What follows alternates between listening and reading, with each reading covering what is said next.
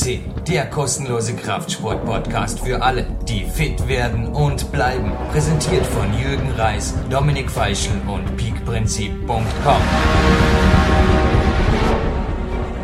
An einem heißen Trainingssamstag, da sitzt dein Jürgen Reis im Studio und begrüßt erstmal in Oberösterreich den Dominik Feischl zu XXL Podcast 196. Hallo Dominik. Hallo Jürgen, 196, eine mehr als stolze Zahl. Also äh, die, wir kratzen fast schon am 200er und ja, ein richtiger Höhenflieger ist auch der Gast, den wir heute begrüßen dürfen für diese XXL-Sendung. Also ich bin stolz auf diesen Gast und ich bin stolz auf dich, dass du dieses Interview möglich gemacht hast und ich kann den Hörern nur versprechen, das ist eine, das ist eine Ikone im deutschsprachigen Raum. Ja, ist wirklich gewaltig, ja. In regelmäßiger Wöchentlichkeit tickt die PowerQuest CC Podcast Uhr dahin. Wir haben uns ja reduziert auf einmal pro Woche. Naja, aber dafür, denke ich, ist die Qualität eher gestiegen und das zeigen auch die Zugriffe. Die gehen hoch und hoch.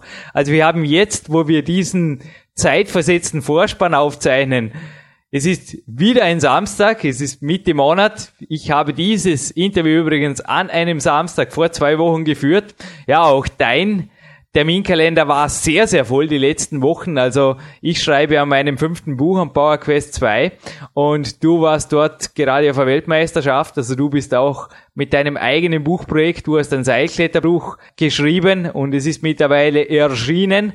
Wir haben beide sehr, sehr viele Projekte zu managen, aber die Qualität unserer Podcasts, würde ich sagen, da geben auch die Zuhörer und Zuhörerinnen uns recht. Also ein riesengroßes Dankeschön auch an da draußen.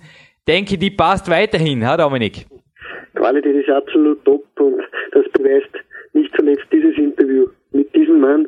Und ja, die Downloadzahlen geben uns einfach auch recht, dass die Qualität stimmt.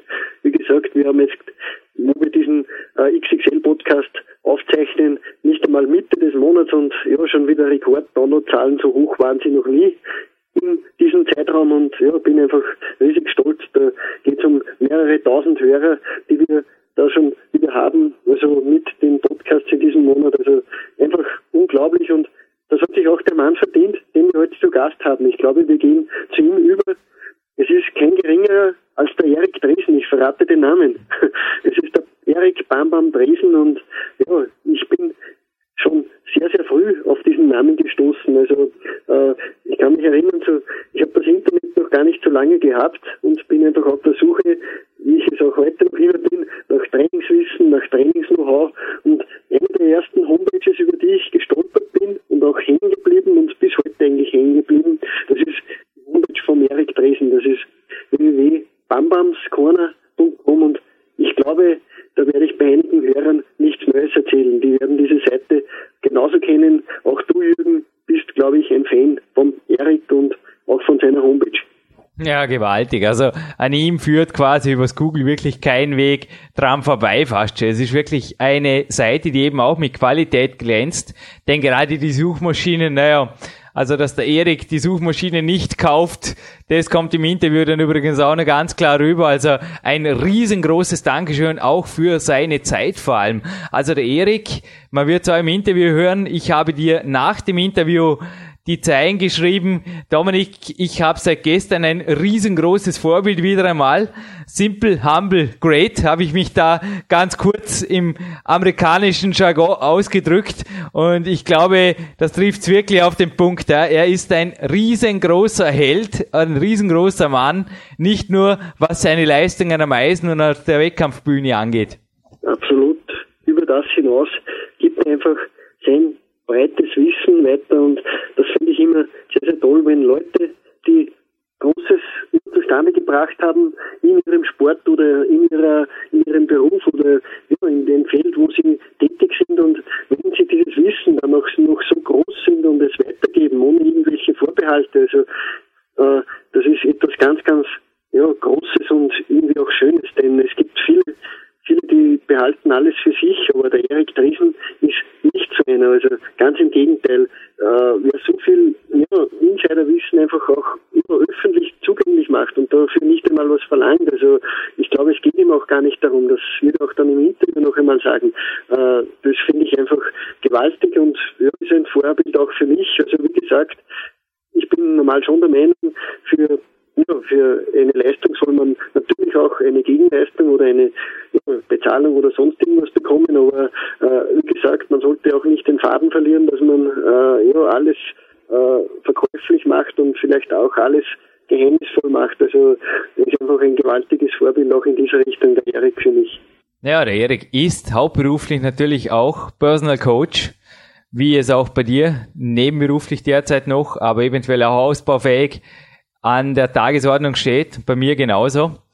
Aber du hast absolut recht, was der Erik da im Internet auf der Bambams Corner bietet, und zwar völlig kostenlos, das ist wirklich das geht über eure Vorstellungskraft. So habe ich mal beim Podcast beim Ronny Kolme moderiert. Beim 136er war das und das gilt auch für einen Erik beziehungsweise dessen Team, mit dem er die Homepage einfach betreut. Und das Coaching bei uns einfach kommt, das beweist einfach auch beispielsweise, Dominik, ich habe dir die Zugriffsstatistik geschickt aus einem unserer letzten Newsletter, als du und ich da einen Coaching-Bericht drin hattest. Also da waren gewaltige Zugriffe drauf. Man sieht also schon auch das Interesse der Sportbegeisterten an dieser Dienstleistung, dass da einfach, also mir geht's im Moment ohnehin so, dass ich teilweise sogar Aufträge, so leid es mir auch tut, nach wie vor ablehnen muss. Also, dass ich einfach sehr genau abklopfen muss, wie ernst ist es den Leuten, denn ich kann bei weitem nicht mehr alle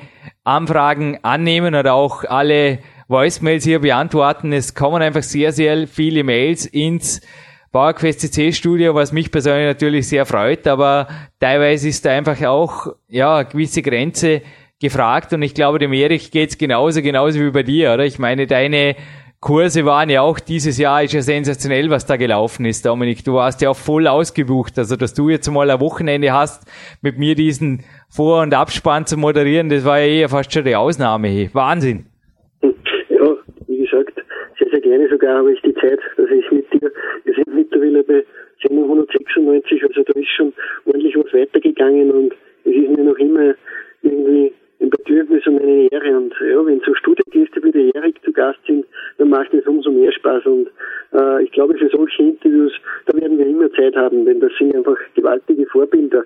Und ich will die Hörer, und ich glaube, das liegt auch in deinem Interesse, gar nicht mehr länger auf die Folterspannen lassen wir den Erik zu Wort gekommen. Erik Bambam Dresden, der hat viel zu verraten und wir werden uns nach dieser, äh, nach diesem Interview noch einmal zu Wort kommen und ja, einfach auch noch mal besprechen, denn da gibt es so einiges zu besprechen. Das ist einfach irrsinnig gewaltig, was der Erik alles am Kasten hat.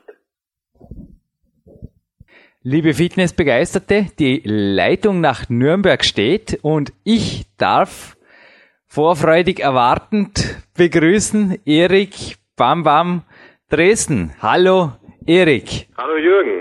Folgendes über dich zu recherchieren im Internet war eine wahre Freude. Ich hatte kürzlich einen Peak-Athleten hier, beziehungsweise einen Body Attack-Athleten, den Andre Regestein, den deutschen Meister. Und ich habe bei ihm im Interview erwähnt, dass ich da einige Parallelen gefunden habe in unserer beider Lebensläufe. Nun, Erik, hör mal kurz her. Da sitzt jemand so mit 14, 15 Jahren vor einem Computer, programmiert und spielt und programmiert wieder. Naja, tut nebenbei ja, ein bisschen was auf dem Rennrad noch, damit er irgendwie den Kopf frei kriegt, aber eigentlich mehr als Ausgleich zum vielen Computern, wie aus irgendwelchen Leistungsambitionen.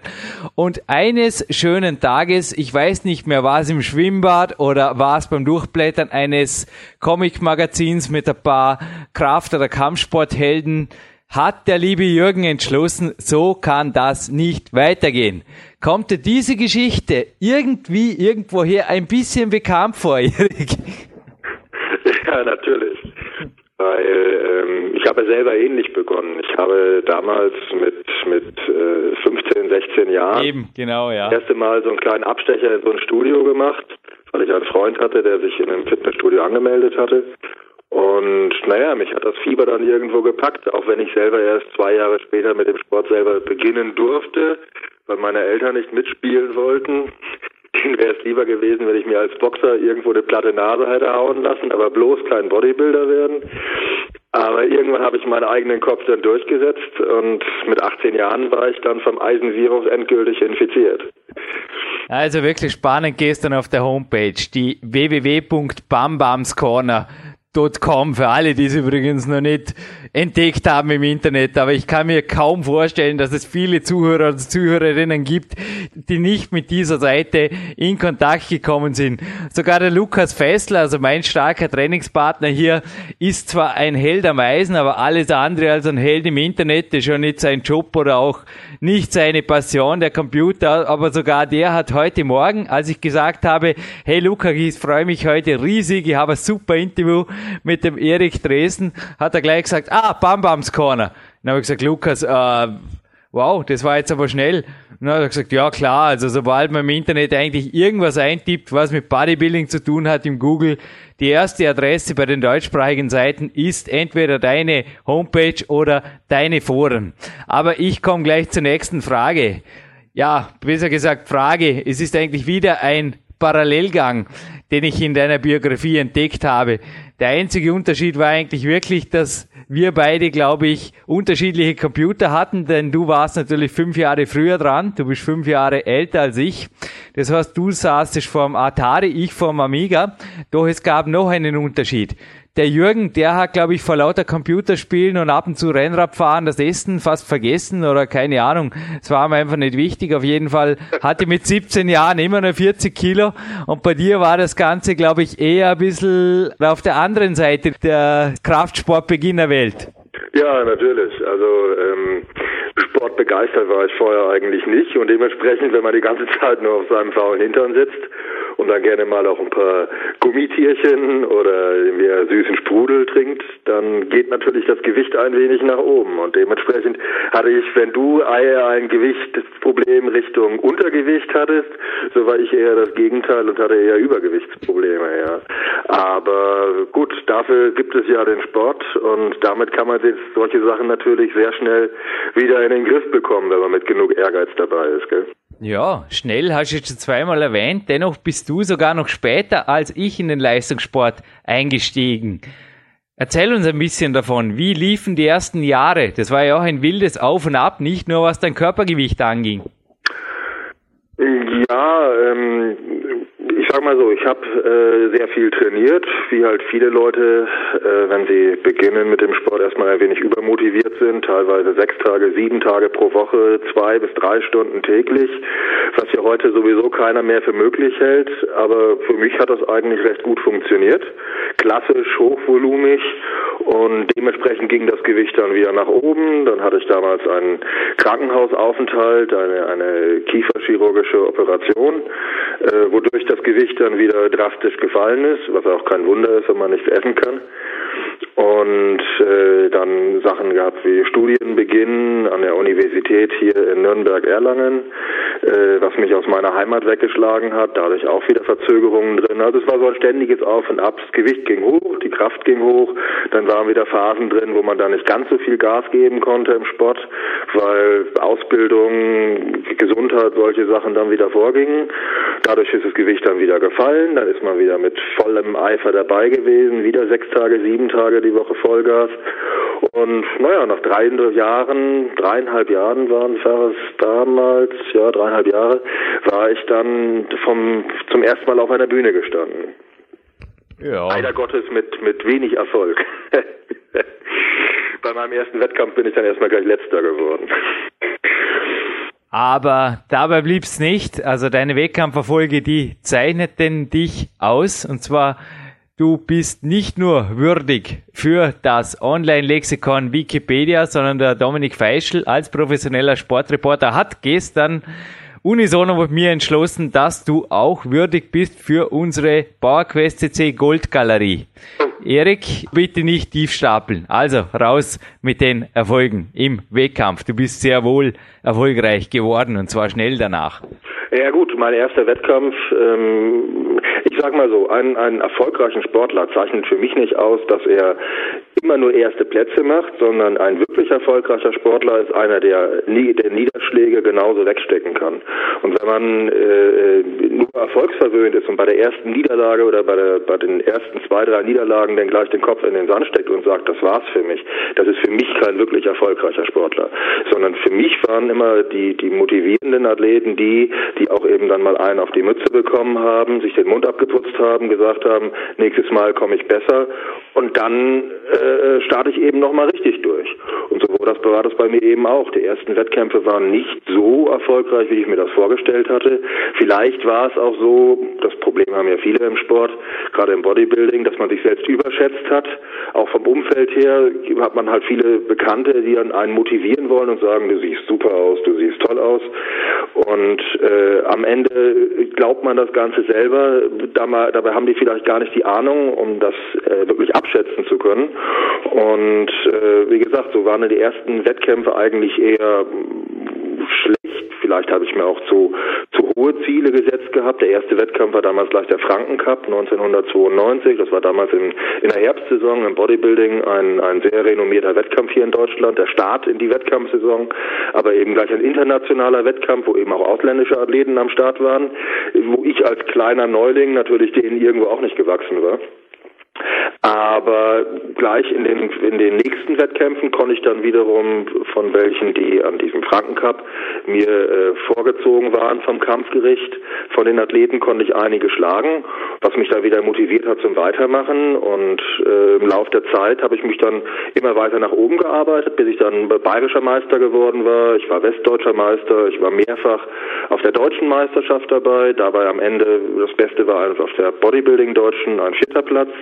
Ich war im, im, im Bankdrücken, wo ich auch ähm, aktiv war, äh, weil ich doch recht stark auf der Flachbank war, äh, habe ich es bis zum deutschen Meister gebracht. Also ich denke mal, das kann sich im Großen und Ganzen ganz gut sehen lassen. Leider wurde ich dann am Ende von meiner äh, Herzmuskelentzündung, weil ich eine Grippe verschleppt hatte, ähm, dann aus der Bahn geworfen und konnte nicht weitermachen. Sonst hätte ich sicherlich noch einen draufsetzen können. Aber ich denke mal, bis dahin war das eigentlich schon recht erfolgreich. Ja, das würde ich auch sagen. Das hört sich doch gleich viel besser an. Also ich denke, die Zuhörer und Zuhörerinnen geben mir recht goldwürdig. Absolutes, glänzendes Gold, Erik. Zur nächsten Frage. Du hast ja erst eben betont, dass du oft so Pseudogurus teilweise auch um, kann man vorstellen, nicht gefragte Meinungen naja, nicht gebeten hast, aber sie auf jeden Fall bekommen hast. Das heißt, auf die richtigen Leute zu hören, gerade in der Wettkampfvorbereitung, denke ich, sind gute Coaches, wie du jetzt natürlich auch selber hauptberuflich bist, sehr wohl ein Weg. Nicht nur im Turnsport, also wir hatten sie in mehreren Interviews, dass zum Beispiel im Turnsport ein Training, ein Leistungstraining ohne Trainer absolut undenkbar wäre, sondern auch im Bodybuilding, glaube ich, ist schon ab und zu der Spiegel naja, von außen sieht, Gold wert, oder? Ja, das ist gerade im Bodybuilding entscheidend. Also die meisten Leute verlieren im Laufe der Zeit die kritische Sicht auf sich selbst. Egal, ob es nun irgendwie die Anwendung von, von, äh, von, von Supplements ist, ob es die Ernährung ist, ob es das Training ist. Aber sie verlieren einfach selber den, den kritischen Blick in den Spiegel und überschätzen sich total. Ähm, ich meine, man muss nur äh, schauen, wenn man abends mal ein wenig unterwegs ist in irgendwelchen Diskotheken oder, oder, oder Nachtclubs und man sieht dann Leute mit ausgestellten Armen durch die Gegend rennen, die sich wie ihn als einen, einen zweiten Arnold Schwarzenegger oder Ronnie Coleman halten. Dabei sind sie im Grunde genommen nur ein kleiner Hänfling. Und so geht es eben vielen Wettkampfathleten auch. Sie schauen in den Spiegel, sie finden sich breit, sie finden sich gut, haben aber im Grunde genommen gar nicht den Blick für die Relation zu anderen Wettkämpfen, Wettkämpfern. Sie kennen sich teilweise ja nicht mal aus, ähm, wie, wie andere Wettkämpfe aussehen. Gerade bei Anfängern ist das ein Problem. Ähm, sie sind im Studio, sie haben in einem Studio vielleicht keine Konkurrenz, sie sind da die Besten, aber ich meine, auf einer Bühne stellen sich dann schnell die Spreu vom Weizen.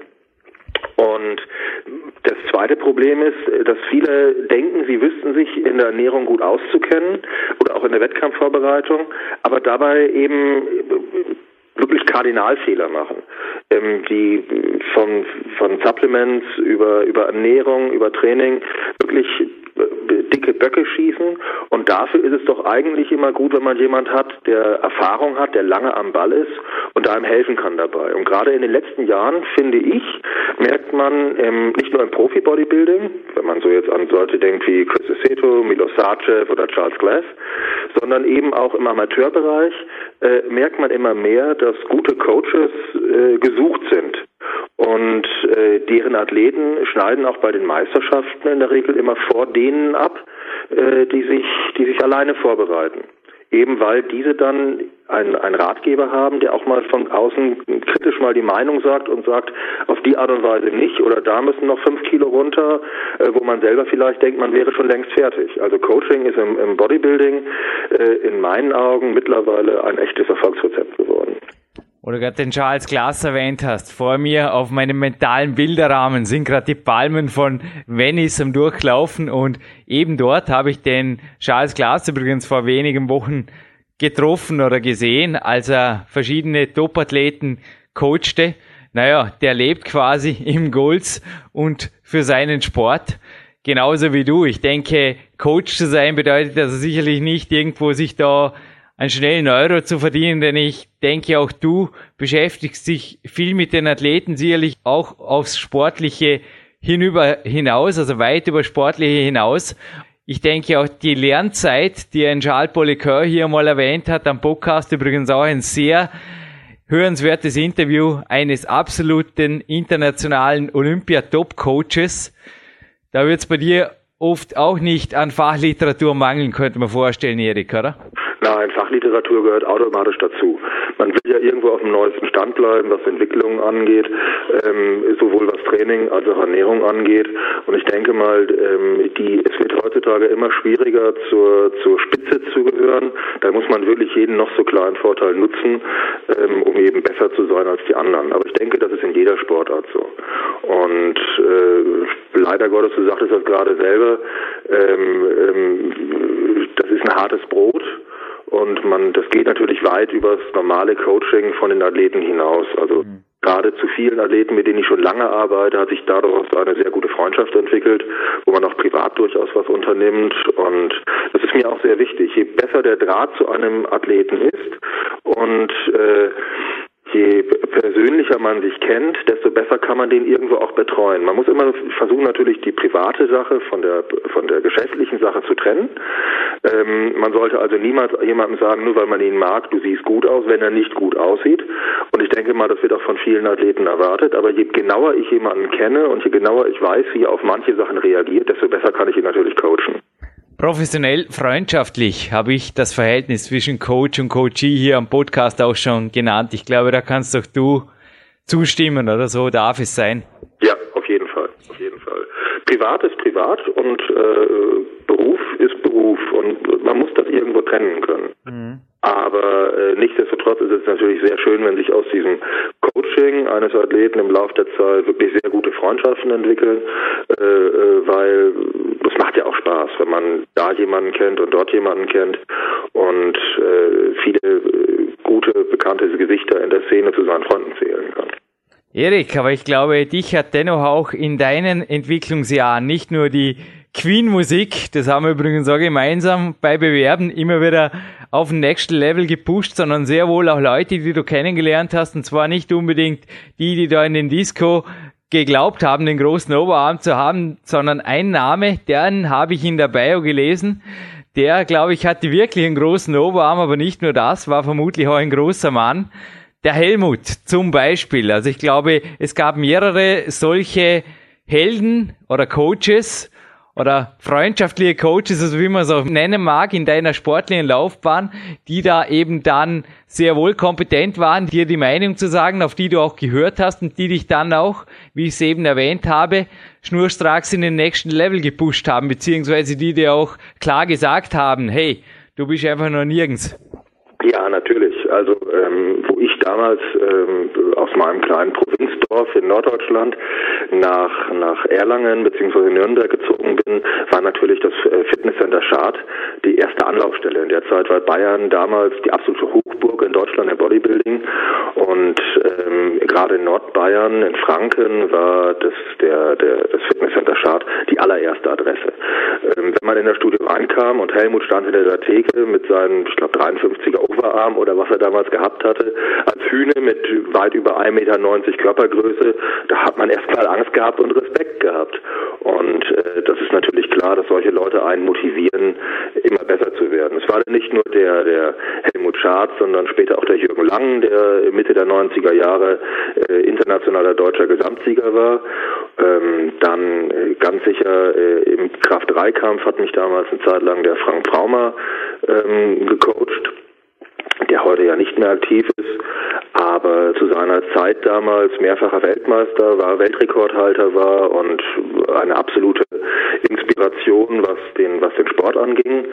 Ähm, Ende der 90er Jahre war dann für mich zum Beispiel sehr wichtig der Michael Sippel, äh, internationaler deutscher Meister, deutscher Meister, Gesamtsieger im Bodybuilding, Vierter auf der Weltmeisterschaft damals, hinter Dritter war damals Roland Schurlock, den vielleicht einige auch noch als später erfolgreichen Profi kennen. Äh, die lagen damals sehr, sehr dicht beieinander auf der WM und äh, heute auch noch ein guter Freund, muss man sagen, ähm, der Michael Sippel. Und äh, so war es immer so, dass einem dann viele Tipps geben konnten, was man noch verbessern könnte. Allerdings muss man auch dazu sagen, Ende der 90er Jahre, wo es dann für mich so war, dass ich dann endlich wirklich auch Erfolg hatte und in, in, von meiner Entwicklung her wirklich nochmal einen richtigen guten Schub nach vorne gemacht hatte, war es so, dass ich dann äh, mich versucht habe, ein bisschen davon zu lösen, ähm, sondern mir selbst Wissen anzueignen und die Vorgänge im Körper ein wenig zu verstehen, wie was funktioniert, wie man für die Bühne hart wird, auch selber eben diesen kritischen Blick auf sich selbst wieder zu bekommen, um ähm, selber das Maximum rauszuholen. Dieses Wissen ist es ja auch das, ist, ist auch das, was ich heute versuche weiterzugeben. Es bringt nichts, wenn man von allen Leuten sich immer nur irgendwas sucht und das dann versucht zu mischen und das als Konzept für seine Vorbereitung zu nehmen, sondern man muss da schon sehr kritisch bei sein und gucken, was wirklich funktioniert. Viel, wenn man mehrere Vorbereiter hat und man denkt, sucht sich von jedem nur das raus, was einem gerade in den Kram passt, in der Regel geht sowas schief. Und deshalb war es eben so, dass ich mich irgendwann davon emanzipiert habe und äh, probiert habe, für mich meinen eigenen Weg zu finden. Den versuche ich wieder heute weiterzugehen. Zu viele Kühe verderben den Brei. Zur Ernährung kommen wir gleich. Aber was ich hineinwerfen wollte, naja, Tiefstapelei hatte man heute auch schon. Aber deine Erfolge waren ja doch schon sehr, sehr deutlich dann ablesbar an der Waage auch. Also du hast ja da doch geschrieben, ich glaube, das war sogar vor deiner ersten Wettkampfvorbereitung. Du hast dich ja quasi wirklich nach deiner Crash-Diät natürlich da in deinen Teenagerjahren war das noch, da muss ja fast eine Skispringerfigur gehabt haben mit 72 Kilo bei 1,82 Körpergröße. 1,88 Meter. Ein, ja, bist hinterher noch gewachsen, glaube ich, oder 1,88. Äh, 1,88 Meter. Also ich, also ich war zu dem Zeitpunkt war ich ein bisschen kleiner wahrscheinlich, aber am Ende waren es 1,88 Meter und das niedrigste Gewicht waren 72 bis 70 oh, Kilo. Ja. ja, jetzt habe ich sogar, jetzt habe ich tief gestapelt, denn das ist ein Skisprungkörper. Und da hast du dich 3,5 Jahre später mit 50 Kilogramm mehr Magermasse präsentiert. Wow, also das ist wirklich gewaltig. Das war also zwischen welchem Alter, zwischen welchen Jahren und das Natural? Ich meine, das muss man sich mal geben. 50 also ich Kilogramm. Begonnen mit 18 und äh, dann dreieinhalb Jahre später war ich 21.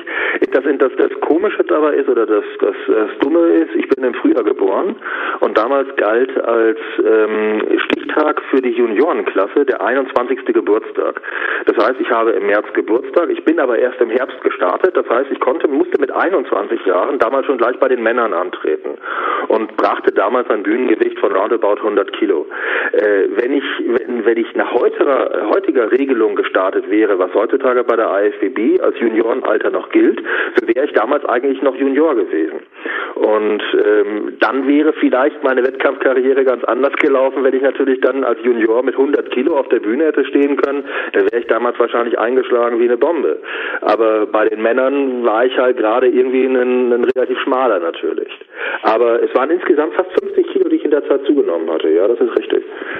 Das Höchstgewicht hatte ich irgendwann mal mit 135 Kilo. Also wenn man das rechnet, dass ich das als niedrigste 70 Kilo hatte und als Höchstgewicht Ende der 80er, Ende der 90er Jahre 135 Kilo, also 65 Kilogramm mehr an, an Körpergewicht, das ist schon eine ganz schöne Hausnummer, ja. Das habe ich noch nicht hier im Podcast verraten irgendwo. Es war noch nie jetzt irgendwo so das Thema auf dich gelenkt. Der Stefan Streich, der war schon zweimal hier im Podcast, und zwar auf der Nummer 29 und der 6, ein Peak-Athlet, der sich sehr mit den Hintergründen des deutschen Bodybuildings auch befasst hat, als aktiver Wettkämpfer, hat einmal in einem Coaching, in einem Telefoncoaching erwähnt, jemand, der ihn fasziniert und der einfach aus seinen genetischen Möglichkeiten sicherlich mehr gemacht hat, als alle geglaubt hätten. Jürgen, das ist der Erich Dresden. Ich weiß nicht, ob du den kennst, hat er mal gesagt, in seinem Bochumer Dialekt. Ich weiß nicht, ob du von dem schon mal gehört hast. Aber gesagt, ah, Bam Bams Corner. Ah, yes, Strike. Das war dann die erste Adresse, wo ich dann auch ein bisschen recherchiert hatte und kannst du mir da zustimmen, Erik? Wenn ich sage, weder du noch ich haben vielleicht die über drüber Genetik, also ich jetzt im Klettersport, dass ich da der x-fache Rockmaster Weltcup und weiß was ich was Sieger werde und du eventuell auch nicht die Übergenetik für ja das aller allerhöchste der Gefühle im Wettkampfsport, aber du hast viel mehr gemacht draus, als jeder dir ja auch nur im entferntesten zugetraut hätte. Ja, das ist äh, sicherlich irgendwo richtig. Also ich weiß noch, ich hatte Anfang 2000 hatte ich ein Interview, damals einen Artikel, den, den BMS als, als äh, Supplementhersteller in seiner Zeitschrift über mich gebracht hatte. Und die hatten eine Gegenüberstellung von, von einem Bild aus meiner Anfangszeit, wo ich gerade begonnen hatte und dann eben später, wie ich dann Ende der 90er Jahre mit äh, 110 Kilo Wettkampfgewicht auf der Bühne stand und der Unterschied war einfach gigantisch. Und äh, daraufhin bekam ich Einladungen für, für Talkshows und, und ähnliches. Und äh, dieser, dieser Unterschied ist krass. Also ähm, Leute, die mich von früher noch kennen, wie ich früher ausgesehen habe, die erkennen mich heute auf der Straße nicht mehr wieder, äh, weil einfach die Entwicklung mich so stark verändert hatte dadurch. Und aber ich gebe dir absolut recht, äh, von der Genetik her hätte das niemand geglaubt. Ich selber auch nicht. Ich war also eigentlich eher ein ziemlich dünnes, äh, schmächtiges Kerlchen und ähm, sicherlich mit einem guten Knochenbau, also breite Schultern, schmale Taille, schmale Hüfte. Aber äh, dass ich so ein Potenzial hätte, so viel Fleisch drauf zu packen, hätte ich auch nicht gedacht. Aber das geht dann irgendwo äh, nur über die Disziplin. Also vielleicht hätte ich noch ein Quäntchen mehr Glück haben können mit der Genetik, dann wäre ich vielleicht noch viel weiter nach vorne gekommen. Aber so genetisch, äh, äh, so, ein, so ein gutes genetisches Geschenk habe ich dann doch nicht mitbekommen von meinen Eltern. Aber was da an, an, an Fleisch draufkam, war wirklich Disziplin über all die Jahre. Ich habe über jeden, jedes jede Woche, jeden Monat, jedes Jahr immer wieder mein Training durchgezogen. Ich bin an Weihnachten trainieren gegangen. Ich habe teilweise meine Wettkampfvorbereitung über die Weihnachtsfeiertage durchgezogen und nichts von den Leckereien gegessen, ähm, die die meine Familie um mich herum essen durfte. Ich habe ähm, bin an Heiligabend teilweise abends um 6 Uhr oder um 7 Uhr äh, gerade aus dem aus dem Studio gekommen, damit ich gerade noch in die Kirche kam. Also ähm, das ging nur mit Disziplin, ansonsten nicht. Und dennoch liest sich in einem anderen Bericht für dir gerade in Bam Bam's View im Body Magazin in deiner Kolumne, die ich übrigens sehr, sehr gerne lese. Und wo bleibt der Spaß, Erik? Also ich glaube, du hast sehr wohl auch eine gute Balance gefunden. Vielleicht ist nicht gerade in der unmittelbaren Wettkampfvorbereitung, da ist auch bei mir irgendwo gewisse Dinge sind dann einfach auf Eat, Sleep, Train, Work definiert und auch klar reguliert. Aber ich glaube ansonsten auch bei den Athleten, die du betreust, den Bogen zu entspannen. Das hatten wir auch schon mal in einem Podcast hier mit Wolfram Weibel. Da liegt schon was drin, oder? Immer wieder ein bisschen, wie soll ich sagen, den Akku auch wieder aufzufüllen, indem man mal loslässt und auch mal locker lässt. Absolut. Also äh, Spaß gehört immer dazu. Eins noch sagen, früher habe ich mal das Gefühl gehabt, in den äh, 80ern, was ja so die goldene Zeit des Bodybuilding war, war irgendwie in den Studios noch eine andere Atmosphäre. Also es wurde mehr gelacht, es war mehr Spaß dabei und es war irgendwie alles eine Runde verrückter, was damals so in den Studios für Geheimtipps ausgetauscht wurden. Äh, das ging davon, dass man vor einem Wettkampf ein Kilo Haferflocken trocken sich reingewirkt hat, um das Wasser rauszu, rauszuquetschen. Oder Leute, die es gab, die dann meinten, sie müssen am Tag zwei Stunden Bauch trainieren, damit sie dort ihr Körperfett verbrennen. Aber die Leute haben dran geglaubt. Und ähm, dazu wurde eben dieser Spaß betrieben, was man vielleicht auch manchmal so in den alten Filmen sieht, wenn man sich Pumping Iron mit Arnold anguckt, wie die teilweise da im Studio ihre, ihre, ihre Späßchen abgezogen haben. So war das damals. Heutzutage ist alles so technisch, so ernst geworden, was irgendwie vielleicht nicht gut ist. Aber sicherlich gehört auch bei, beim Coachen von Athleten dazu, dass man denen mal auch mal sagt, jetzt gönn dir mal was oder äh, sieh es nicht ganz so eng. Ich weiß noch, wo ich vor ähm, zwei Jahren den Ruben Krabs auf die deutsche Meisterschaft vorbereitet hatte, die er dann ja mit dem Juniorengesamtsieg abgeschlossen hat. Und ähm, Ruben war in der Diät unheimlich diszipliniert, unheimlich schnell auch dabei, mit der Form gigantische Fortschritte zu machen. Und ähm, drei Wochen vorher, vier Wochen vorher war es auf einmal so, dass ich Angst hatte, Junge, das geht alles viel zu schnell. Tritt mal äh, auf die Bremse und äh, slow down. Und ähm, dann habe ich ihn einfach mal eine Pizza essen geschickt. Dann ist er mit seiner Familie, die auch unter der Vorbereitung so ein bisschen leiden musste, weil man wird dann ja manchmal ein bisschen launisch, ist er mit denen dann abends zum Italiener essen gegangen und danach noch ein schönes großes Eis essen und hat wirklich mal ordentlich reingespachtelt. Und das tat seiner Seele gut, das tat seiner Familie gut im Verhältnis. Und danach war er noch wieder motivierter ähm, die letzten vier Wochen noch mal richtig äh, äh, zu geben. Und äh, es hat ihm sicher nicht geschadet, ganz im Gegenteil. In dem Moment war die, die psychische Komponente sehr wichtig, dass er eben noch mal, wie du schon sagtest, den Akku aufladen kann, um um äh, für die letzten Wochen richtig gerüstet zu sein. Es bringt gar nicht, sich am Schluss immer nur zu quälen und zu quälen und zu quälen. Ein bisschen Spaß gehört einfach auch dazu. Auf der 111 ist übrigens der Podcast des Olympioniken Wolfram Weibel, der sicherlich noch verstärkende Botschaften hinzufügen kann zu dem, was der Erich gerade gesagt hat, wenn man eben dann zur rechten Zeit wieder die Hebel in die richtige Richtung umlegt und einfach 110% gibt. Denn ich denke, Erik, nur so hast du deine Topform erreicht und nur so sind deine Coaches erfolgreich. Also das war in deiner vorigen Antwort natürlich auch jetzt erwähnt, so quasi das, ja, aber dann geht es natürlich wieder zurück in die klare Disziplin einer langfristig mehrjährigen und auch, ich sage mal, im Lifestyle integrierte Ernährung in einen langfristigen Trainingslifestyle und auch in einen Lifestyle, der sonst der mit genügend Schlaf und so weiter zum Sport passt. Denn ich denke, Natural wird sonst einfach nie was. Und so wäre auch dir nichts geworden, wenn du vom Computer sitzen geblieben wärst mit Gummibärchen und Cola. Nein, sicher nicht. Also ähm, das war ja auch einer der Hintergründe, wieso ich irgendwann meine Homepage ins Internet gestellt habe. Ursprünglich sollte das eigentlich nur als Sammlung sein von so ein paar Tipps, wie man, wie man äh, seinen, seinen Lebensstil als Bodybuilder eben abseits von nur Pute und Reis und Hühnchen essen äh, ein bisschen abwechslungsreicher gestalten kann. Ich weiß noch, die erste Version, die damals äh, im Internet zu finden war, 2000, 2001 war das, war denn gleich auf der ersten Seite stand drin, wie so immer nur Pute und Reis. Und äh, ich habe auf meiner Homepage, ich glaube damals als erster überhaupt, der äh, sowas anbot, eine Rezeptsammlung gebracht, wie man eben auch sehr schmackhafte, sehr, sehr, sehr nahrhafte Rezepte bringt, die eben nicht nach Bodybuilding schmecken, im, im negativen Sinne, sondern die man eben auch anderen Leuten zum Essen geben kann und die erstaunt werden, äh, sein werden, dass man äh, da eben was wirklich Gesundes ist, was äh, Fettarmes, äh, reich an Protein und eben nicht dieses, was man so typisch mit dieser mit Gesundheitskost verbindet, was eigentlich eher Brechreiz verursacht.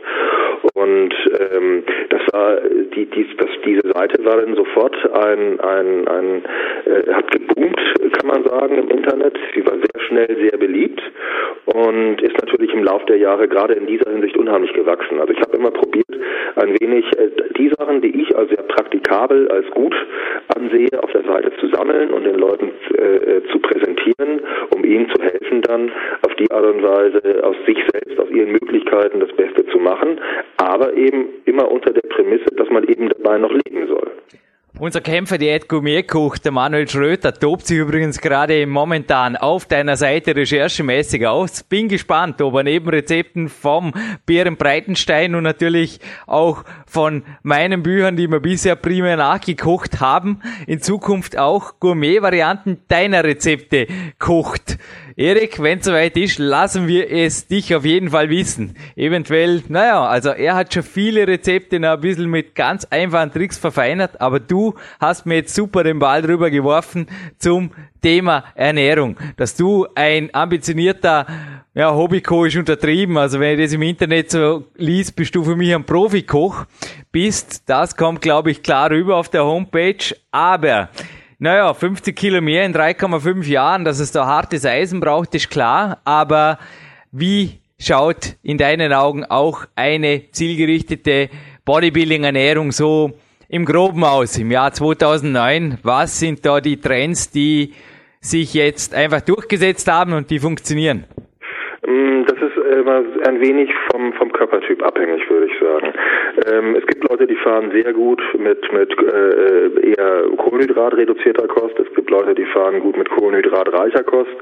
Ich persönlich bin äh, für mich und auch bei vielen meiner Athleten äh, auf den Trichter gekommen, dass ich sage, ähm, eine moderat kohlenhydrathaltige Kost, proteinreich, also ich gehöre wirklich zu den Verfechtern, die sagen, ähm, drei Gramm Protein pro Kilo Körpergewicht ist das, was eigentlich eher die Basis sein sollte, denn, denn äh, ein, ein Höchstwert, sondern drei Gramm, das sollte sein.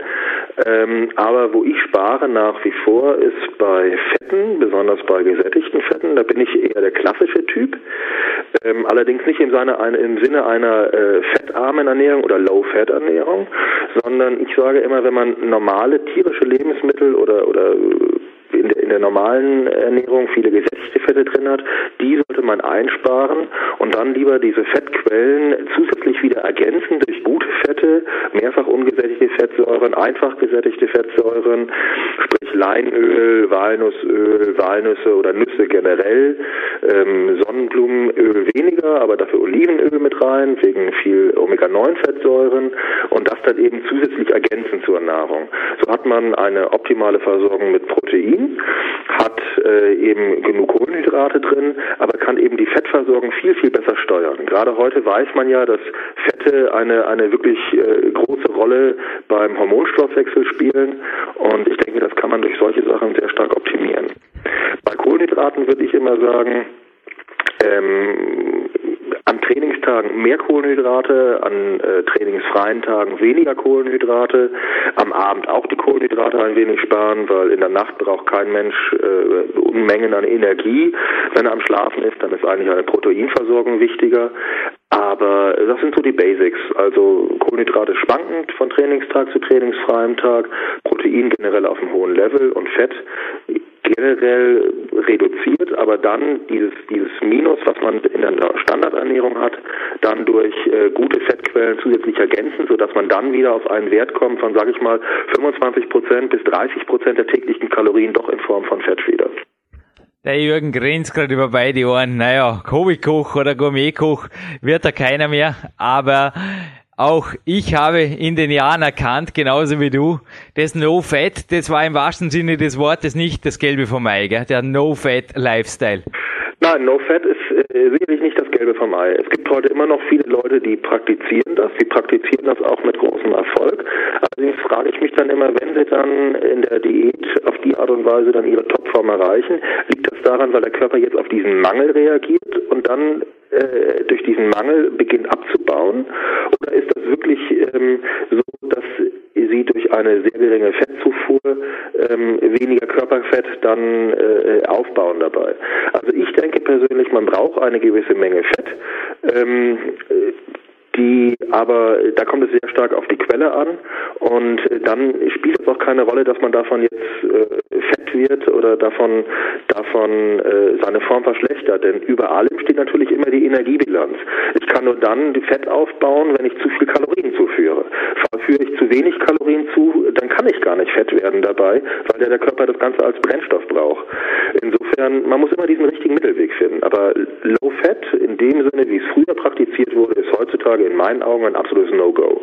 Ja, ich erinnere mich gerade mit Grausen zurück. Also das Körperfett war zwar bei mir noch nie Problem, weder mit 17 noch später, aber die Form, die Form, die ist gebröckelt. Und davon habe ich auch in meinem ersten Buch, dem Peak-Prinzip, geschrieben, war für mich ein Hauptgrund auf eine fettreichere Ernährung, beziehungsweise auch eine zyklische Ernährungsform, die ich dann Peak-Ernährung genannt habe, um zu steigen. Aber du hast ein super Zitat geschrieben, auch zu meinem letzten Buch zum Power Quest. Wäre schön, wenn du übrigens auch beim Nachfolger, wir sind gerade dran am Power Quest 2 wieder dabei wärst. Ich werde dir auf jeden Fall das Manuskript wieder liefern, Erik. Steht's in Ordnung? Kein Problem, würde ich mich freuen. Alles klar. Erik, deine Homepage, du hast es vorher erwähnt. Also du hast angefangen zu den Urzeiten des Internets, damit ein paar Koch-Tipp-Seiten und daraus ist ja inzwischen was geworden. Das ist ja gewaltig, das ist uferlos. Das fängt von einer Bio an, die einfach alles über dich ausgibt und geht dann eben über Foren, über einen Body Attack Shop, über verschiedenste Blogbereiche bis hin zu einem Team. Ich meine, wie läuft denn das? Äh, das sind starke Leute, die haben Spaß zusammen. Ist das eine Firma oder bezahlst du die? Also wo bleibt der Spaß? So hieß dein Artikel, aber teilweise habe ich mich bei dir auch ehrlich gefragt, ja, wo bleiben die Euro oder was, was, was verkaufst du? Ich meine, logisch, du bist Personal Coach, das hatten wir, das ist dein Hauptberuf. Aber ich meine, gerade die Internetseite, also ich kann nur sagen, Hut ab, wie, wie finanziert sich das? Also ich frage jetzt frech als Selbstständiger, hoffe, ist okay für dich. Ähm, also ähm, die Seite hat schlicht und ergreifend keinen finanziellen Hintergrund. Also über den Body Attack Shop versuchen wir ein wenig die laufenden Kosten reinzukriegen, was eben Server angeht. Aber die Seite hat keinen finanziellen Hintergrund und ähm, sie dient eigentlich nur dazu, die Sachen, die mir das Bodybuilding im Laufe der Jahre gegeben hat, auch den Leuten wieder ein wenig zurückzugeben.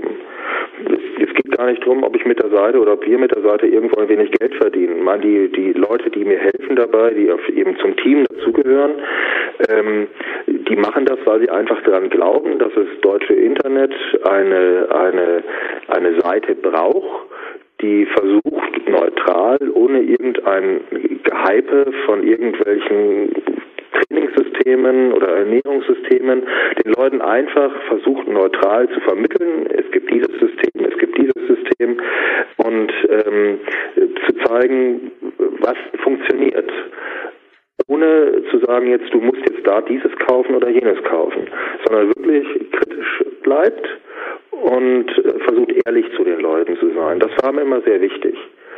Ähm, finanziell wirft die Seite im Grunde genommen nichts ab. Sicher, ich biete dort Betreuungen an, weil ich eben als Coach arbeite, aber ähm, das ist eben nur, dass ich die versuche, dort zu, zu, zu zeigen, dass man mich eben praktisch buchen kann.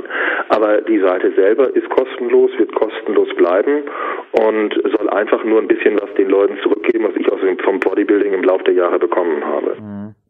Ja, das ist ja auch ein super Team und ich kann mir vorstellen, es sind teilweise auch deine großen, starken Trainingspartner, oder? Genauso wie bei mir teilweise auch die Umfeldkontakte natürlich zu Interviews führen. Auch danke für deine Zeit in aller Form heute, Erik. Wenn ich für jedes Interview für PowerQuest CC noch irgendwelche Tantiemen oder irgendwas zahlen müsste, das wäre ja auch unfinanzierbar. Also ich werde ab und zu gefragt, ja, irgendwas bringt euch der Podcast und es ist irgendwo das weitergeben wollen. Also der Dominik hatte ich auch gestern in einer kurzen E-Mail, also er ist gerade auf einer Weltmeisterschaft, er ist sehr schwer beruflich im Einsatz, aber er hat sich auch riesig auf dieses Interview gefreut, hätte es wie immer am liebsten gerne selbst geführt, hat dich als Kraftsportphilosophen bezeichnet. Also nicht jetzt in Form, dass du nur nachdenkst und trainierst, ganz im Gegenteil. Du machst beides, du denkst nach und trainierst richtig und gibst das auch richtig weiter. Aber ich glaube, es ist schon auch das Weitergeben, das eine gewaltig befriedigende, ganzheitliche Wirkung auch im Lebenserfolg dann quasi hat. Ja, also ähm, gerade im, im Bodybuilding mir wichtig, den Leuten eben wirklich auch was zu vermitteln. Äh, es geht nicht nur darum, immer mehr und immer, immer, immer, immer härter und äh, zu trainieren, sondern für mich ist das eine Philosophie. Bodybuilding, man ist, ist der, der Körper besteht ja nicht nur aus den Muskeln, sondern auch aus dem Geist. Irgendwie muss beides zusammenpassen. Das heißt, man muss mit Köpfchen rangehen und auch drüber nachdenken, wie was eben funktioniert und das eben, das versuche ich den Leuten zu sagen. Versuch nicht immer mit dem Kopf durch die Wand zu gehen, schalt auch mal den Gang runter, entspann dich dabei und äh, finde den Weg, nicht gegen deinen Körper zu arbeiten, sondern mit deinem Körper zu arbeiten. Heutzutage versuchen viele äh, das Ganze zu sehr mit der Brechstange und mit Gewalt erreicht man in dem Sport eigentlich gar nichts. Im Gegenteil, man verletzt sich im Laufe der Zeit eigentlich nur. Und wenn ich äh, durch meine Homepage äh, durch oder wir mit unserem Team über die über die Homepage den Leuten vermitteln können, ähm, denk drüber nach, was du machst und mach es gut, mach es vernünftig, äh, dann ist das eigentlich schon äh, ein super Erfolg und das ist eigentlich auch nur das, was wir wollen. Wir möchten den Leuten irgendwo zeigen, auch dass Bodybuilding nicht diesem typischen Klischee entsprechen muss, also viel, äh, viel Bizeps, aber wenig Hirn, sondern dass es eben auch anders geht, dass man eben gerade in diesem Sport auch mit, mit ein wenig Nachdenken sehr viel erreichen kann und dass äh, Bodybuilder besser sind als ihr Ruf, sag ich mal. Mhm. Und ähm, das gelingt immer besser. Also wenn man rechnet, wie die Seite begonnen hat, äh, Anfang 2000 und wo sie heute steht, wie sie sich im Laufe der Zeit entwickelt hat und wie populär wir auch mittlerweile geworden sind, ähm, völlig äh, abseits von, von diesen riesen, diesen riesen Internetforen, die jetzt äh, noch am Markt existieren. Wir sind eigentlich eine relativ kleine Seite. Wir haben nur ein kleines Forum. Und aber wir versuchen das Ganze durch Kompetenz und durch äh, persönliches, äh, durch durch einen guten Umgangston mit allem irgendwo wettzumachen. Und da werden wir auch von sehr vielen als Geheimtipp weiterempfohlen und entsprechend geschätzt. Und das ist natürlich wichtig für uns. Ich schließe mich jenen an, die dich als Geheimtipp weiterempfehlen, sofern man das Geheimtipp überhaupt sagen muss, weil wie gesagt, bei Google bist du längst kein Geheimtipp mehr, sondern einfach eine riesengroße Nummer. Egal was man im Bodybuilding sucht, ob Training, ob Ernährung und da wäre jetzt gerade noch beim letzten Thema, das natürlich auch zum Natural Bodybuilding oder zum Natural Kraftsport generell gehört. Supplemente.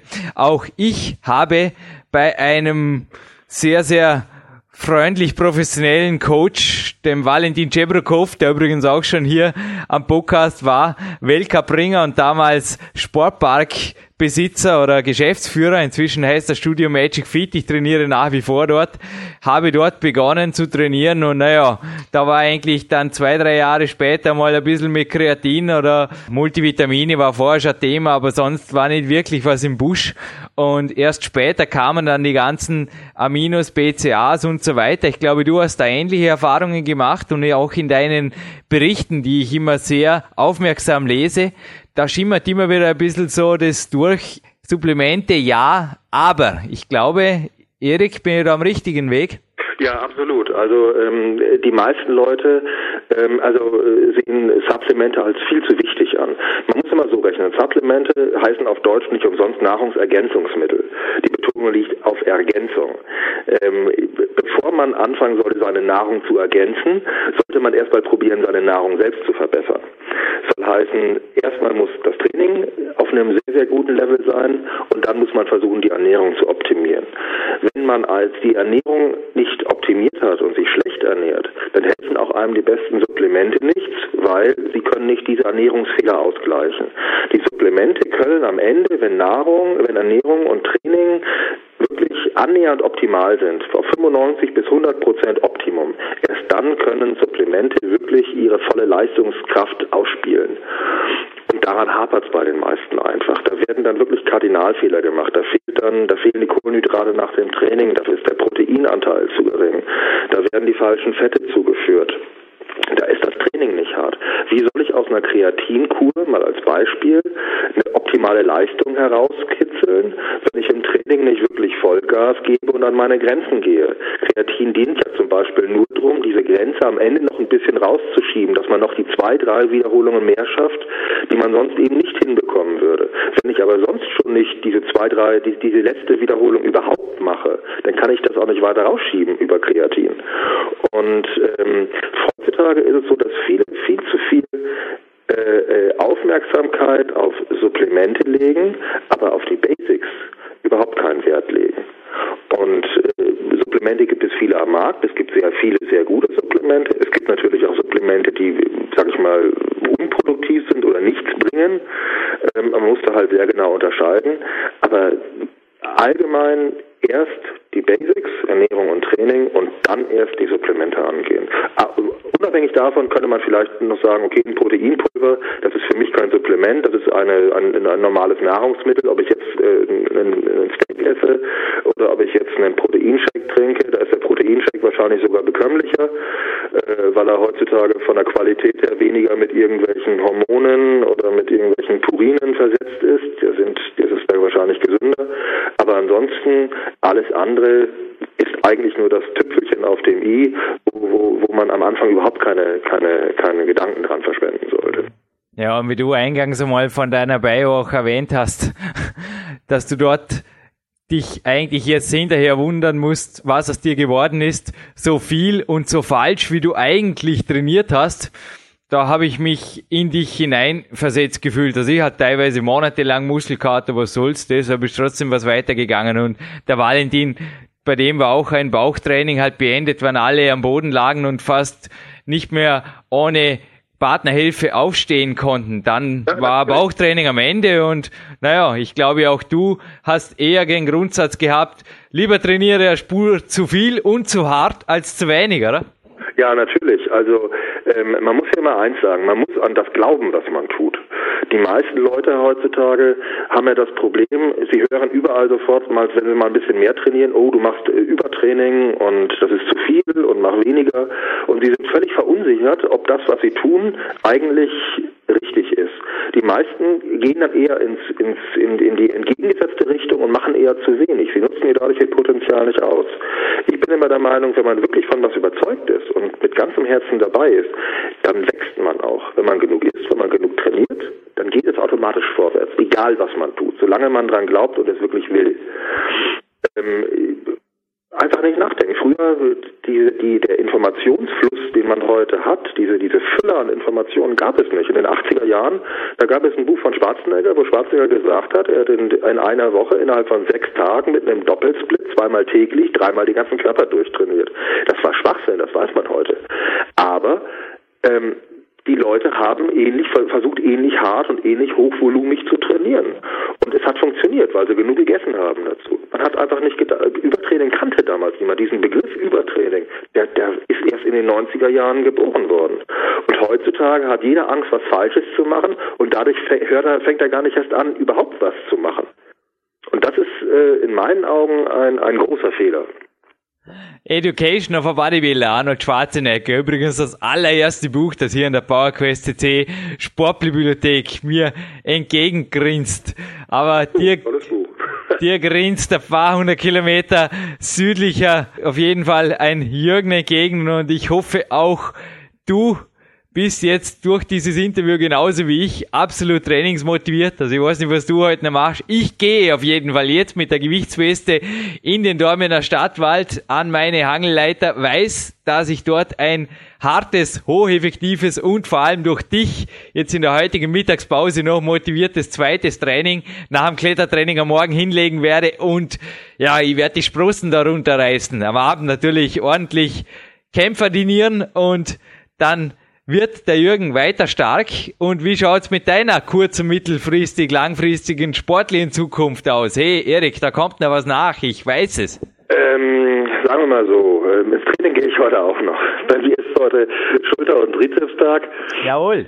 Aber ähm, das muss heute noch sein, das ist völlig klar. Cool. Und ähm, mit äh, der Planung mittel, mittelfristig oder langfristig bei mir sieht es so aus, dass ich ja durch meine Herzmuskelentzündung, wo ich schon gesagt hatte, äh, vor einigen Jahren da ziemlich zurückgeworfen wurde. Aber mittlerweile ist es so, dass ich weitgehend wieder gesund bin davon und auch selber wieder gut im Training bin. Ich trainiere derzeit wieder fünfmal ta fünf Tage pro Woche, habe meine Ernährung entsprechend äh, äh, angepasst und ich denke mittlerweile darüber nach, dass ich eine Rückkehr auf die Bühne nochmal probieren werde sowohl im Bodybuilding als auch eventuell sogar vielleicht doch mal im, im Bankdrücken, was mir immer sehr viel Spaß gemacht hat.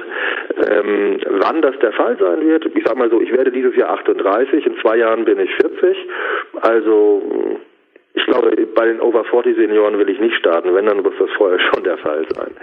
Aber im Moment steht dieses Jahr für mich im Mittelpunkt, dass ich meine Athleten besonders gut auf die Wettkampfsaisons vorbereite, sowohl im Frühjahr, wo ich eine sehr, sehr gute Fitnessathletin am Start habe, als auch im Herbst, wo ich zwei vielversprechende Junioren dabei habe, einen, äh, einen Athleten in der Classic Bodybuilding, einen sehr, sehr guten österreichischen Athleten beim NABA Mr. Universum am Start in, in England und ähm, also dieses Jahr zählt nochmal voll, dass ich für meine Athleten alles gebe, aber für nächstes Jahr habe ich mir doch einiges vorgenommen, was ich selber noch erreichen möchte. Cool, das wollte ich hören. Erik, ich wünsche dir alles Gute. Nächster Part 40, das kannst du dann hinterher machen, aber erst wird einmal ein mittelfristiges Ziel gesetzt und das liegt vor deinem 40. Geburtstag. Und wenn das fixiert ist, Erik, bitte ich dich um eine kurze E-Mail. Jürgen ruft an. Wir machen ein spannendes Interview, denn ich glaube, unsere Hörer und Hörerinnen geben mir recht. Das war Trainingsmotivation pur. Also ich sitze hier in Body Attack Sporthose und PowerQuest C-Shirt und ich muss jetzt einfach raus an die frische Luft und will auch dich nicht mehr länger vom Training abhalten. Das wäre ich auch ein miserabler Coach. Hey, so geht es nicht. Erik, als kleines Dankeschön für dieses Interview. Frage einfach bei euch im Team, wer auf jeden Fall noch Interesse hat an der Big Trilogie. Ich weiß, du hast sie schon und den Power Quest, aber ist jetzt einfach ein Angebot für eure Sportbibliothek, wenn da Auffüllbedarf besteht, was ich mir gut vorstellen könnte, oder auch am Hörbuch des Big Prinzips. Gib mir bitte einfach eine Sammelbestellung durch. Ich revanchiere mich in dieser Form mit einer ordentlichen Wissenslieferung aus Dornbirn nach Nürnberg. Und was an dich persönlich auch geht, natürlich in der Größe XXL, ist ein PowerQuest C-Shirt, wie ich dieses auch trage. Dankeschön. Jürgen, das Interview hat mir sehr viel Spaß gemacht. Also ich hoffe, wir werden das irgendwann wiederholen, wenn ich dann wirklich in der Wettkampfvorbereitung bin. Und ich denke mal, ich habe den Leuten dann wieder einiges zu erzählen. Da bin ich sicher, Erik. Danke für deine Zeit. Danke für dieses geniale Interview. Ja, zurück im Studio, wie auch im Vorspann angesprochen, meldet sich wieder der Dominik Feischl und auch der Jürgen, der da gerade das Interview geführt hat, mit dem Erik Bam Bam Dresden. Und Jürgen, ich muss dich ermahnen, wir haben das leider nicht abgesprochen, aber du gibst dem Erik die Goldmedaille. Ich muss da leider erhöhen. Also leider ist vielleicht, das kann man sofort wieder streichen. Ich mache das sehr, sehr gerne sogar. Ich walte da meines Amtes. Ich gebe dem Erik Platin, denn das hat er sich verdient. Also das steht für mich absolut fest und auch, du wirst mir zustimmen. Einspruch absolut, wie sagt man da, anerkannt, freigegeben. Also ich habe dieses Interview hinterher auch zweimal auf dem Fahrrad noch gehört, habe hinterher eine Trainingseinheit absolviert wie noch gar nie. Also ich war dort alleine im Wald und habe mit der Gewichtsweste, das war so der Hammer, da war Queen drin, da war Hammer to Fall drin. Danach, dann nach dem Interview, also wie gesagt, zuerst haben wir zweimal das Interview auf dem Fahrrad angehört, so quasi zum Aufwärmen. Und da war Energie ohne Ende. Also ich kann mich nur erst einmal erinnern in der PowerQuest C Geschichte, dass ich wirklich, ich meine, das sind bei mir teilweise die dritten und vierten Einheiten, du kennst meinen Trainingsplan, dass ich wirklich nach Hause gekommen bin und nicht müde war. Das war damals, ja, beim Jakob Schubert so, bei dem zweiten Interview mit ihm, dort habe ich auch erzählt, dass ich mal mit der Gewichtsweste nach Hause gekommen bin und auch zu Hause noch am Klimmzugbalken was gemacht habe und genau gleich war es auch nach dem Interview mit Erik. Energie ohne Ende und ich glaube, das blüht auch heute wieder. Ich sitze wieder im Studio, habe eben das Interview gehört und ich glaube, den Zuhörern und Zuhörerinnen geht's genauso wie dir, Dominik, und wie mir jetzt genauso. Du hast absolut recht, Gold ist ja Tiefstapelei in Reinkulturen. Diesmal einmal nicht von einem Studiogast, der natürlich auch tief gestapelt hat, aber auch der Jürgen hat dieses Mal, naja, also Platin fix, fix. Ja, absolut. Also die Medaille glänzt in Platin und äh, wir werden wahrscheinlich noch einmal vielleicht sogar mit unseren Platin-Medaillen die olympischen Medaillen übertrumpfen. Also da gibt es ja nur Gold, Silber und Bronze. Wir erhöhen das für wirklich richtige Champions. Also das ist nicht so, dass das jeder bekommt. Also bei uns ist schon eine Goldmedaille sehr, sehr schwer verdient. Äh, Platten, das hat sich der Erik einfach verdient und ja, reiht sich einfach auch ein in unsere wirklich hochgerätigen Studiogäste. Also es ist keine einzige dieser 196 Sendungen bisher irgendwie so, dass, ja, da ist nichts Larifari, sondern das ist alles Top Quality und einfach auch, ja, ich empfehle ganz besonders immer wieder, ich möchte darauf hinweisen, hört Interviews wie dieses mehrmals. Also nicht nur, dass es einen irre Energieschub einfach auch gibt und das kann man sich natürlich einer Einheit äh, das Koffein, das ist genauso ein Pusher und für mich sind es vielleicht auch ab und zu so Podcasts und die es genauso und der Erik, der hat einfach, einfach irrsinnig viel Erfahrung und war, wie gesagt, im Bodybuilding ja, deutsche Spitze, muss man sagen. Und das Deutschland ist eines der Länder, wo Bodybuilding einfach ein, ja, einen, ein riesen, ein riesen Raum hat und wo, wo, wo es auch ein sehr, sehr gutes Niveau gibt. Und äh, der Erik, der war auch ja, im Kraftsport, im Kraft-Dreikampf sehr, sehr stark, ist deutscher Meister im Bankdrücken, ja, und hat auch sonst irrsinnige Leistungen, also Kreuzheben 53 Kilo, das ist schon etwas, ja, da gehört er zu den ganz, ganz wenigen Prozent auf dieser Erde, die das schaffen und kann auch stolz auf sich sein. Sein Wandel von einem Computerprogrammierer zu einem Topathleten, das ist für mich, ja, wie ein Tellerwäscher zum Millionär.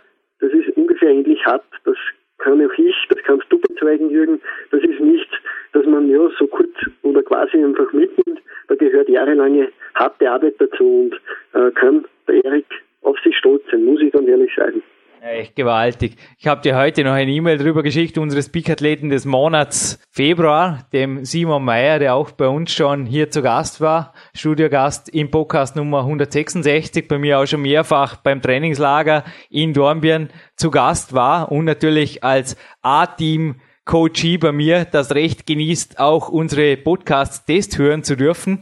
Und naja, da konnte sich auch nicht zurückhalten. Gell? Also der war gestern, glaube ich, auch, er hat das auf einer Busfahrt gehört. Kann man auch vorstellen, da hieß es hinterher, raus aus dem Bus, so wie den Simon kennen, vermutlich auch noch kurz zu einem Café und dann war da einfach knallhartes Eisen fällig. Und ich glaube, Dominik, auch deine Trainingseinheit heute, du hast mir auch erzählt, bei dir gibt's heute noch eine olympische Session, also olympisches Gewichtsheben ist, glaube ich, fällig. Die wird auf jeden Fall Erik mega gepusht sein, ha? Absolut, ja. Wir haben uns vor der Sendung kurz ja, unterhalten und da ist einfach aufgekommen, du gehst jetzt dann noch ins Training mit dem Lukas Fessler und dem Big-Athleten des Jahres 2008 dem äh, Sebastian Medell. Also das wird sicher eine spannende Einheit, denn äh, erstens bist du gepusht von diesem Podcast und zweitens die Leute, mit denen du heute trainierst. Das ist natürlich ein Spitzenumfeld und ja, bei mir geht es ähnlich heute auch weiter. Ich trainiere ebenfalls mit einem Freund von mir und einem Bekannten, der ja, im olympischen Gewichtheben einmal zu den Besten in Österreich gezählt hat und der zeigt mir heute einfach einige Sachen und ich, der wird er wird sich wundern, ich bin sicher sehr, sehr gut gepusht und vorbereitet. Und darin ist der Erik schuld, unter Anführungszeichen. Ja, es ist einfach gewaltig. Auch die Aussage von ihm, dass der Körper nicht nur aus Muskeln besteht im Training und die Muskeln wichtig sind, sondern auch der Kopf einfach eine ganz, ganz wichtige Rolle spielt. Also das hat mir einfach irrsinnig gut gefallen, denn äh, gerade mental ist es so, man kann sich schon pushen im Training und ja, seinem Körper alles abverlangen. Aber wie der Erik richtig sagt, Brechstange ist auf Dauer schlecht. Also man sollte schon mit dem Kopf dabei sein und das empfehle ich auch allen, die wirklich ernsthaft Fortschritte machen wollen. Wirklich auch auf den Kopf ein bisschen hören, was sagt der, wie ist mein Gefühl und nicht nur drauf lostrainieren und ja, ohne Plan und ohne Hirn, das bringt nichts. Also auf die Dauer bringt es nichts. Es mag zwar oft Spaß sein, sich kurz einmal zu vernichten, ist auch ein schönes Gefühl, wenn der Kopf dann leer ist, aber auf die Dauer gesehen ist es einfach wichtig, mit Köpfchen zu arbeiten und äh, Erik ist ein Riesenbeispiel dafür. Ja, Dominik, ich habe vorher gerade in der Mittagspause noch kurz in das Hörbuch vom Peak-Prinzip reingehört. Unser PowerQuest CC-Studio hat übrigens heute ein Buchpaket verlassen für einen Erik. Also das PowerQuest war auch dabei und natürlich ein Hörbuch vom Peak-Prinzip auf den zwei CDs und auf der CD2 da sind eben auch die Ernährungsprinzipien drauf und da war der Erik also auch für mich ein absolut inspirierender Mann jetzt einfach nachträglich, dass man auch gesagt habe, hey, schau mal, da hat eigentlich jemand teilweise dieselben Fehler gemacht, aber dann auch dieselben Schlüsse gezogen. Also Dominik, auch du hast ja nach Venice da ein bisschen optimiert, aber du hast das Thema Gefühl gerade angesprochen. Das ist bei dir auch etwas, das absolut entscheidend ist. Also ich könnte mir auch vorstellen, dass du ein Athlet bist, wenn ich dich, naja, mittlerweile sind wir einfach Coach befreundet, sage ich mal. Ich durfte dich ja mal coachen. Aber wenn ich dich jetzt, das war damals nicht der Fall, aber für einen Wettkampf hin coachen müsste oder dürfte, müsste, gäb's da nicht, das wäre eine Ehre für mich nach wie vor. Da wäre für dich, glaube ich, auch ab und zu, wenn ich dich einfach mal auch ernährungsmäßig verleinen lassen würde. Ich habe das auch in Kalifornien verfolgt, absolut für dich notwendig fast schon, dass du einfach mal ab und zu mit einem Ladetag oder auch nicht einmal übertrieben, aber einfach mal was Besonderes hast und dass du einfach mal ausbringen kannst aus der üblichen Disziplin, sowohl was Training, Ernährung als auch die mentale Komponente angeht. Absolut, dieses kurze Mal Leine loslassen und, und weglassen, das ist gerade diese, diese Sache, die das, glaube ich, das Ganze dann zu einem runden Ganzen, zu einem erfolgreichen Ganzen macht. Und äh, wichtig ist, dass immer das Gefühl trotzdem dabei ist. Also man macht oft gefühlsmäßig etwas richtig. Das ist mir auch in Kalifornien irgendwie wieder aufgefallen, wo ich die Kämpferdiät wieder praktiziert habe und ja, überhaupt keine Probleme eigentlich damit gehabt habe. Ich bin sofort wieder auf Schiene gewesen. Also ich, das ist nicht, das hat nicht gerattert, sondern das ist einfach wieder schön in Schiene gegangen. Ich habe überhaupt keine Probleme gehabt. Ich habe gesehen, wenn es die Zeit erlaubt, ist das für mich eigentlich auch eine sehr, sehr optimale Form der Ernährung, wenn ich viel trainiere und dann auch die Ernährung danach ausrichte. Und äh, ja, ich glaube auch der Bambam hat das einfach gemacht. Er sagt das ja auch im Interview. Es gibt viele, viele Ansätze und jeder muss für sich selbst den Ansatz finden, mit dem er erfolgreich ist. Also ja, er ist auf jeden Fall mit seinen, mit seinen Prinzipien erfolgreich gewesen, denn ja, in dreieinhalb Jahren aufpacken einfach so, so viele Kilo und noch dazu Qualität und nicht Quantität, das ist ja, das ist nachahmenswert, also einfach gewaltig. 50 Kilo, schon krass, gell, in dreieinhalb Jahren. Ja, das ist echt gewaltig. Ich bin auch schon gespannt, was der Erik zum fünften Buch von mir, ich werde ihm natürlich das Manuskript, das allererste werde ich sie ihm mailen, das Power Quest 2, was er da dazu sagt, vor allem zu der Kämpferdiät Variante 2.0. Also wir haben dort auch, aber Drum habe ich auch vorher teilweise auch nochmal reingehört ins Peak-Prinzip Hörbuch. Teilweise natürlich Dinge ein bisschen übernommen. Dominik, auch für dich. Es gibt weiterhin Ladetage, es gibt auch Midweek-Loadings, wenn es es braucht. Aber die richten sich speziell nach dem Trainingsplan und nicht nach dem Kalender, aber natürlich auch nach dem Gefühl, speziell die Midweek-Loadings. Dominik, ich glaube auch du spielst dich immer wieder mit zyklischen Low Carb und High Carb Geschichten. Also das habe ich auch im Venice Beach verfolgt. Also du hältst dich sehr wohl an die Grundsätze auf einem Ori Hofmeckler und also bei dir gilt nicht nur, meine Mentalbilderrahmen ist übrigens gerade das Seilklettern von Venice Beach an mir vorübergezogen. Für dich gilt nicht nur beim Training, dass du da wissenschaftliche Grundsätze sehr wohl beherzigst, denn sonst könntest du ja die ganze Leserei sparen, sondern auch bei der Ernährung schaltest du da durchaus mehr als nur das Hirn ein, sondern verlässt dich da wirklich perfekt quasi auf eine Mischung aus Wissenschaft und aber dann auch gesundem Bauchgefühl. Habe ich das richtig interpretiert? Ja, absolut richtig. Ich sehe es ja auch bei dir, dass da viel mit Gefühl dabei ist, einfach auch, wie du deine Einheiten planst. Wenn es mal nicht geht, dann ja, ist die Einheit halt nicht, aber du ziehst die Einheiten Einheit durch und ja, es gibt einfach gewisse Basics, die du nie verlässt. Das sehe ich auch an deinem Trainingsplan und so ist es auch bei mir. Also gewisse Basics leiten einen einfach auch durch ja, gewisse Perioden. Also es ist auch äh, mal kein Problem, wenn man diesen Weg ein bisschen verlässt. Man soll aber immer wieder die Wegweiser äh, befolgen und dann wieder auf den eigentlichen Weg zurückkehren. Und so ist es bei der Ernährung auch und auch beim Training. Also es macht, wie gesagt, keinen Sinn. Wir haben das in, ja, in den Sendungen schon öfter äh, eigentlich gesagt auch, aber es ist immer wieder wichtig, dass man darauf hinweist, ja, es macht keinen Sinn, vor einem Training etwa ein, ein Schnitzel zu essen. Also es sind, es sind gewisse Grundsätze.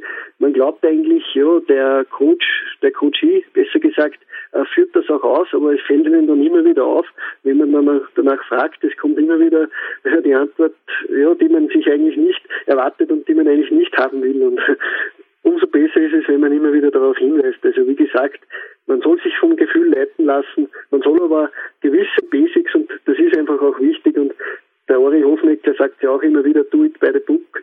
Das ist einfach auch einmal so. Es gibt gewisse Prinzipien und bei diesen muss man bleiben. Ja, nicht nur beim 190er Podcast beim Andreas Bindhammer ist ein Grundsatz absolut entscheidend. Also der Andreas Bindhammer hat mir also auch schon oft gesagt, er glaubt einfach fix an das, was er tut. Er ist überzeugt von dem, was er tut. Und das habe ich bei sehr vielen starken Persönlichkeiten hier im Podcast immer wieder beobachtet. Und das hat der Erik eben jetzt auch als Erfolgsrezept beim Namen genannt. Und da kann teilweise auch ab und zu wirklich was eine Mischung sein aus Gefühl und Wissenschaft und dennoch genau, oder also dennoch, genau aus diesem Grund genau ins Schwarze treffen. Aber Dominik, du hast jetzt mit deiner Aussage, glaube ich, zumindest den heutigen Tag ganz sicher nicht mehr relativiert. Also auf mich wartet, es ist jetzt 14.20 Uhr und 14.45 Uhr warten da, wie du es angekündigt hast. Der Sebastian Wedell, der füllt übrigens schon zwei, drei Seiten hier bei uns über die Suchfunktion ganz einfach aufzufinden über den Namen Sebastian, füllt er bei uns Podcasts. Also, naja, was mich da jetzt erwartet in Kombination mit dem Lukas Fessler, Telepathie ist zwar nicht, Trainingsplattner Telepathie wird genauso in meinem PowerQuest 2 Buch auftauchen, aber das beste Supplement oder eines der besten Supplemente, auf das der Erich, glaube ich, auch schon immer gebaut hat, das sind einfach top motivierte Trainingspartner. Und da wird jetzt auch bei dir auf jeden Fall heute noch ein gewaltiges Feuerwerk an Leistungen einfach fällig sein. Also ich kann mich heute Abend schon freuen, glaube ich, auf die SMSen, die da zwischen uns ausgetauscht werden. Ha? Das kann ich jetzt mal schon vorwegnehmen, dass der heutige Trainingssamstag, so wie ich ihn anmoderiert habe, ein heißer Trainingssamstag ist und bleibt. Und zwar nicht nur, weil mir jetzt im Studio verdammt frühjahrswarm geworden ist hier. Ja, der Erik Dresen, der motiviert uns gewaltig einfach und äh, bin mir ziemlich sicher, dass wir heute da noch ein Trainingsfeuerwerk abbrennen. Und Jürgen, deine Worte am Schluss dieses Interviews mit dem Bambam, wie gesagt, ich möchte auch nochmal hinweisen, bambamscorner.com, ganz, ganz einfach aufzufinden. Diese Seite, die ist einfach wert, dass man oft vorbeischaut, denn da sind so, so viele Sachen drinnen. Also man entdeckt immer wieder Neues.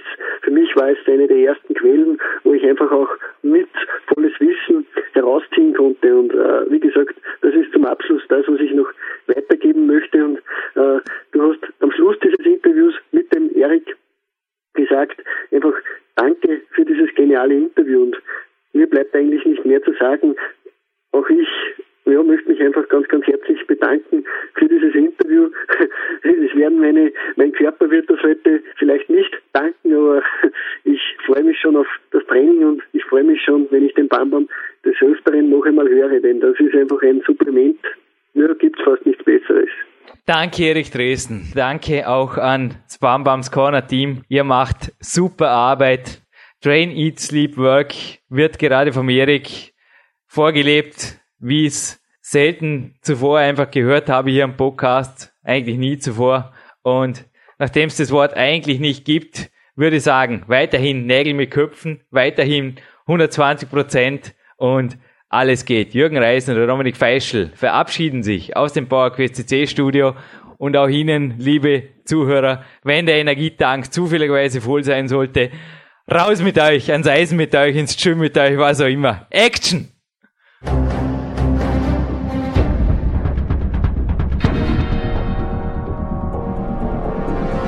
Alle Fitness-Bestseller der Peak-Trilogie, kostenlose Newsberichte und weitere Podcasts von PowerQuest CC sowie Trainingssoftware, Supplemente und Trainingsausrüstung, Personal Coachings, Seminare, Workshops und mehr. Jetzt direkt im Internet auf www.peakprinzip.com oder www.jürgenreis.com.